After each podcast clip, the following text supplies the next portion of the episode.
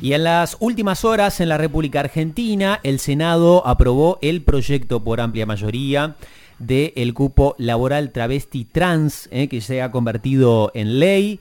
La norma representa un nuevo avance en la ampliación de derechos en el país. Hubo 55 votos a favor, eh, uno en contra y seis eh, abstenciones. Eh. en este caso hubo, bueno, este, claras demostraciones de alegría, de euforia por diferentes organizaciones de la diversidad, no solamente a través de las redes sociales, sino manifestándose de manera personal en distintos puntos de la Argentina. Para hablar un poco de la aprobación de, de esta ley y los alcances que tiene, obviamente tenemos nuestra especialista en género, estamos hablando de Mariana Montenegro. Mari, ¿cómo te va? Buen día. Buen día, Andy. ¿Cómo están todos y todas? Bien, muy bien, muy bien, muy contentos. Este, te, imaginamos en, sintonía también con, esta noticia, ¿no? Sí, eh, es el resultado de, bueno, de una lucha intensa de muchísimos años, eh, que bueno, que, que, tenía que ver con una consigna de manera constante que se venían expresando en distintos movimientos especialmente bueno, en el movimiento Ni Una Menos, eh, en, todas las organizaciones de diversidad y, en, y, en, bueno, en las, en las campañas que se fueron desarrollando para sensibilizar a nuestro país sobre la necesidad de una normativa como esta, ¿no? Eh, es un día, fue un día histórico y que, y que en cierta manera mm, establece, bueno, el reconocimiento por parte del Estado de, de, la aplicación ¿no? de un principio de la no discriminación en los ámbitos laborales y que todas las personas en igualdad de condiciones eh, debemos tener las mismas posibilidades para ingresar al mercado formal del trabajo. Bien, estaba viendo, eh, Marian, también la, norma, obviamente, eh, conlleva en, su título a, dos este, históricas referentes del movimiento, hablamos de, Diana Zacayani y de, de Luana Berkis.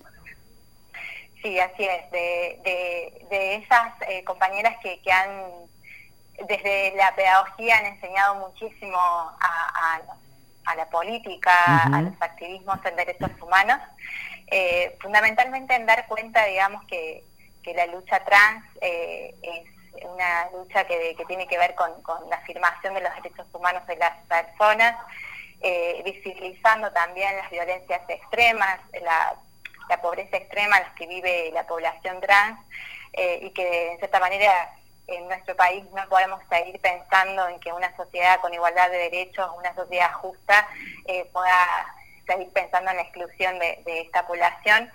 Eh, creo que, las luchas de los activismos de, los derechos trans, en cierta manera, bueno, hoy condensada por la, por la campaña por el cupo laboral trans, que hoy es, tuvo sanción de ley nacional, visibilizó ¿no? una situación bastante extrema y que necesitaba de una respuesta por parte del Estado, ¿no? O sea, hablamos de que la población trans tiene expectativa de vida entre los 35 y los 40 años, eh, más del 90% nunca accedió al mercado formal del trabajo y lo que implica el trabajo para cualquier persona que es un organizador de la vida, ¿no? O sea, eh, el trabajo fundamentalmente creo que fue una, una consigna que, siempre le establecieron tanto Diana como Loana, de considerar que es un derecho fundamental también para poder acceder a otros derechos como la educación, como la como el hogar, como bueno, las posibilidades que tenemos muchas veces todos y todas eh, para poder desarrollar una vida mucho más plena.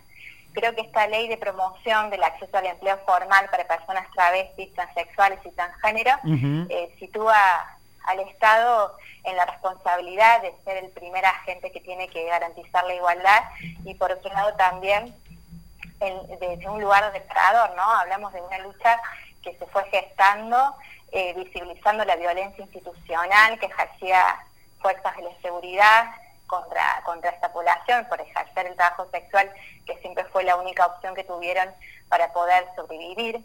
Hablamos de una economía de subsistencia, de pobreza extrema a la que fue sujetada esta población, por eso su expectativa de vida, y de desnaturalizar y desmitificar que, que con acciones del Estado, digamos, podemos cambiar esta historia. Marian, ¿podrías comentarnos, eh, discúlpame, ¿podrías comentarnos algunos de, los puntos más relevantes este, que, se han visibilizado y que se, eh, esta ley ha ayudado obviamente a, ponerlo sobre el tapete? No solamente eso, sino a ponerlo en, uso y en práctica en este caso. Sí, la principal medida es que eh, eh, los eh, distintos poderes del Estado, ¿no? que lo integran, los ministerios públicos, los organismos descentralizados, las empresas, bueno, todas las sociedades del Estado dictaminen un cupo de no inferior al 1% de su planta laboral para la inclusión de personas travestis, transexuales y transgénero establezcan el principio de la no discriminación en el acceso a los puestos de trabajo y en ese sentido también tuvo una amplia visibilización el artículo 7 de esta ley, de esta normativa, que también sitúa al Estado en un lugar reparador, reconociendo que esta violencia eh, es situacional, es interseccional y es estructural, teniendo en cuenta, de, por ejemplo, que no se deben eh, considerar antecedentes contravencionales ni penales para como requisito para el ingreso al empleo público. ¿Por qué? Porque se da cuenta, digamos, que históricamente las normativas como los códigos contravencionales o los códigos penales eh, consideraban las identidades trans como un delito y fue la principal herramienta de control y persecución que sufrieron y de criminalización que sufrió esta población. Eh, y por otro lado también eh, considera la inclusión de incentivos económicos para contratar en el sector privado a las, em, para que las empresas puedan también tener condiciones para poder contratar a las personas trans, digamos. Eh, esta fuerza, esta medida que hoy cobra fuerza de ley nacional, tiene antecedentes en nuestro país. El año pasado ya teníamos, contábamos con un decreto eh, nacional dictaminado por el presidente Alberto Fernández y también teníamos un antecedente en una provincia como Buenos Aires en las cuales, eh, bueno, Diana Zacayán fue la propulsora de una ley provincial con la misma connotación. Perfecto, perfecto. Bueno, Marian, este, la verdad impecable como siempre, eh, nos, nos, pasaste totalmente en limpio todo lo que tiene que ver con eh, la aprobación de este proyecto por amplia mayoría. Estamos hablando del cupo laboral travesti trans que desde hace algunas horas este, ha sido bueno aprobado en, la Cámara Alta eh, del Congreso de la Nación. Estamos hablando del Senado de, de la Nación y que obviamente tiene que ver con varias de las cuestiones que nos, nos explicó como normalmente lo hace con, con, su claridad este, Mariana Montenegro. Mari, este, nada, muchísimas gracias por el contacto como siempre, que tengas un gran fin de semana y una mejor semana obviamente y estamos en contacto en, en cualquier momento. Bueno, muchas gracias a ustedes por darme esta oportunidad.